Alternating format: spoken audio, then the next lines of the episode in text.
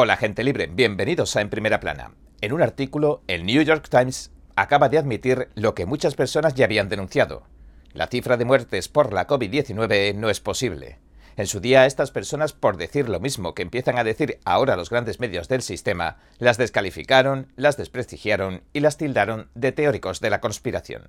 Ahora, uno de los buques insignia de la prensa marxista admite que casi un tercio de las muertes que se atribuyeron a la COVID-19 podrían haberse debido a otras causas. Y afirma directamente lo siguiente, cito, la cifra oficial es probablemente una exageración. Y ahora, entremos en materia.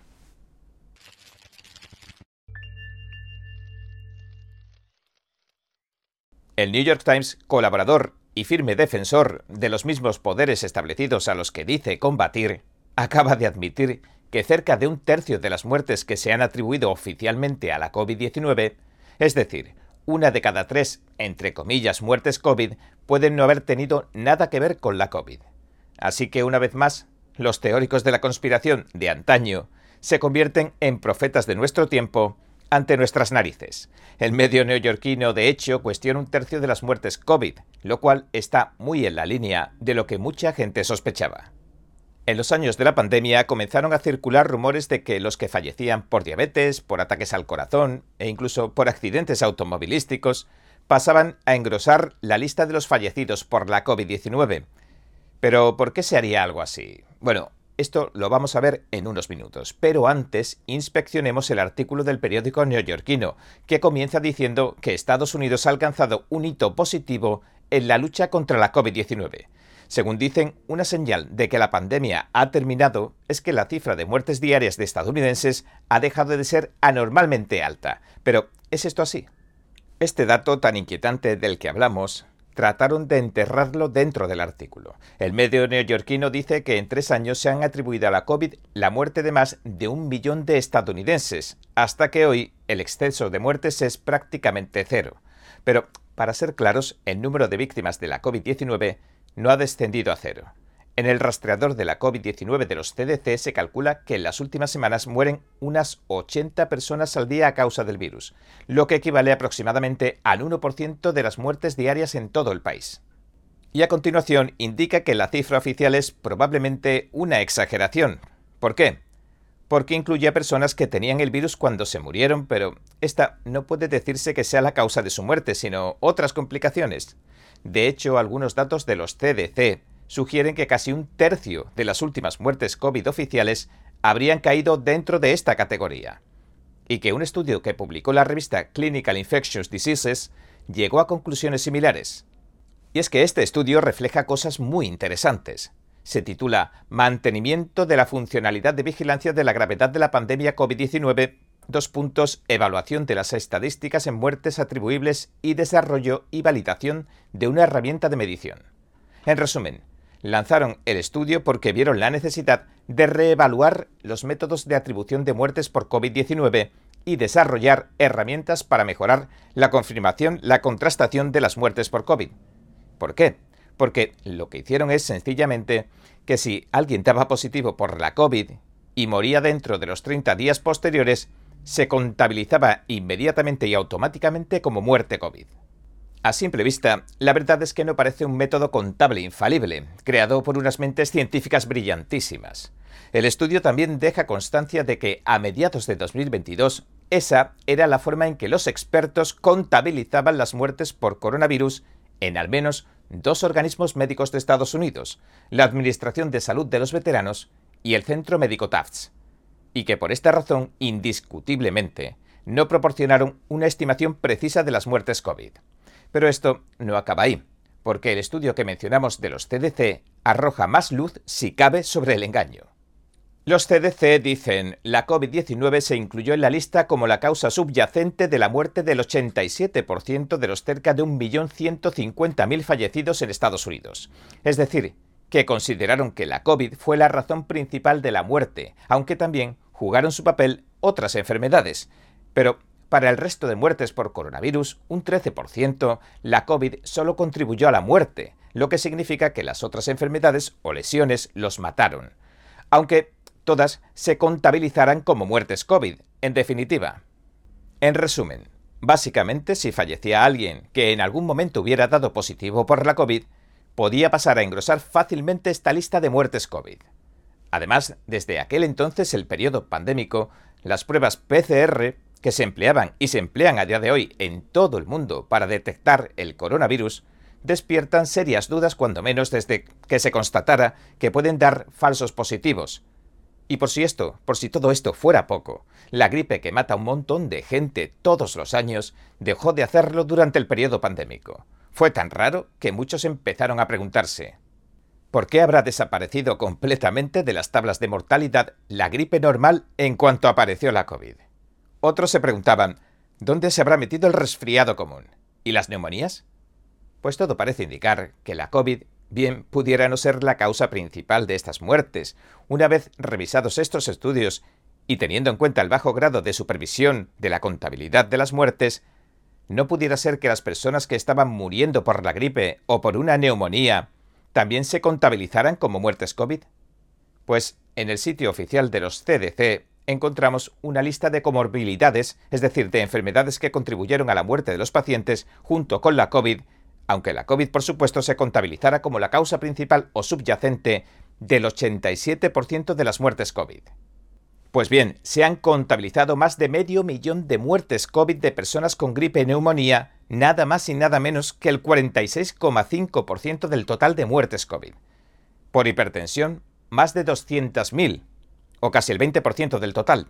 Por diabetes, un 15%, o más de 160.000. Después tenemos el Alzheimer, la sepsis, etcétera, etcétera. Bueno, en realidad, Muchas personas llevamos alertando sobre algunas cosas desde hace tiempo, y puede que la situación no nos sorprenda tanto. Pero lo que realmente sorprende es que el New York Times, siendo parte del sistema, hable de esto.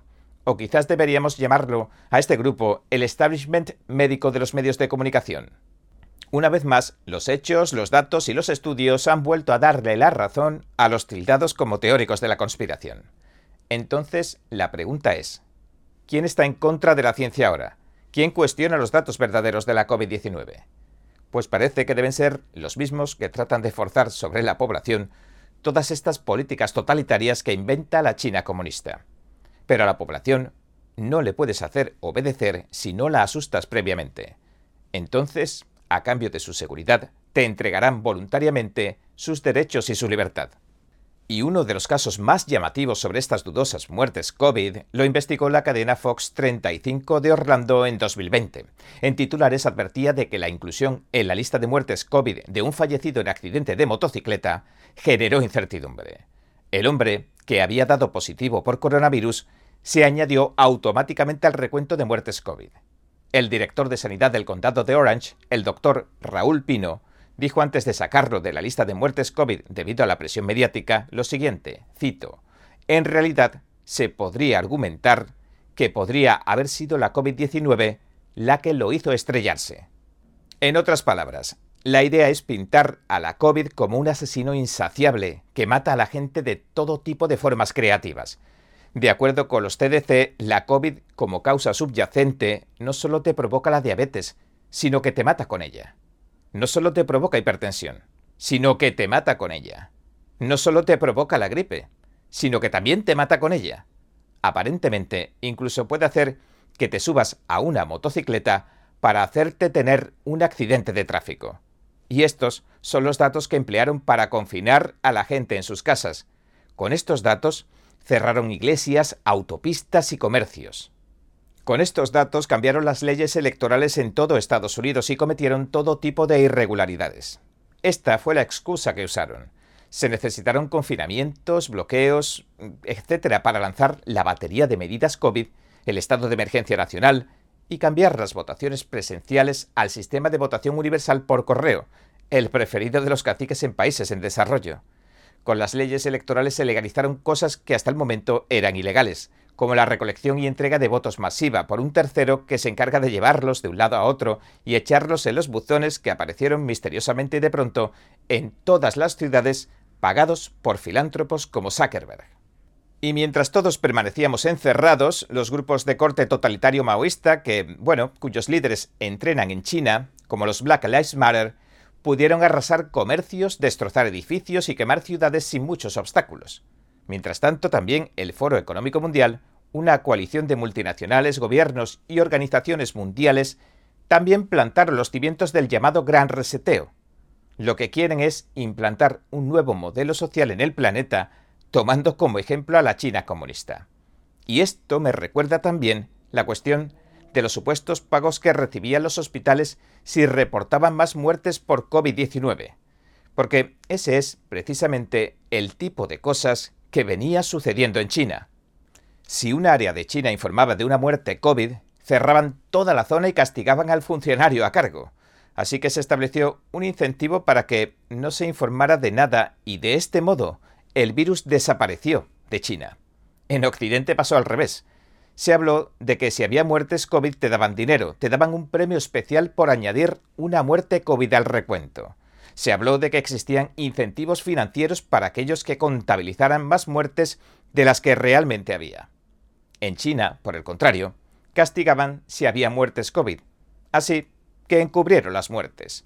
Y este tipo de políticas intervencionistas explican por sí solas la manipulación y falsificación a la que se ven sometidos los datos que luego se sirven a la población con fines políticos. Bueno, y este ha sido nuestro episodio de hoy. Gracias por sintonizarnos. Si le gusta nuestro programa, por favor, no olvide darle a me gusta, suscribirse y compartir este vídeo con sus amigos y su familia, porque todo el mundo merece conocer los hechos. Una vez más, gracias por ver en primera plana. Nos vemos mañana. Los expertos dicen que lo que pasa en China termina pasando en el resto del mundo. Pero ¿qué pasa en China realmente? Pocos se animan a contarlo. Censura y ocultamiento, persecución de creencias, vigilancia extrema y crédito social. Mírelo antes en China en Foco y entérese de primera mano de noticias que le gustaría saber antes que nadie. Mírenos en YouTube y en Epoch TV del Epoch Times en español, de lunes a viernes a las 7 de la tarde, hora del este.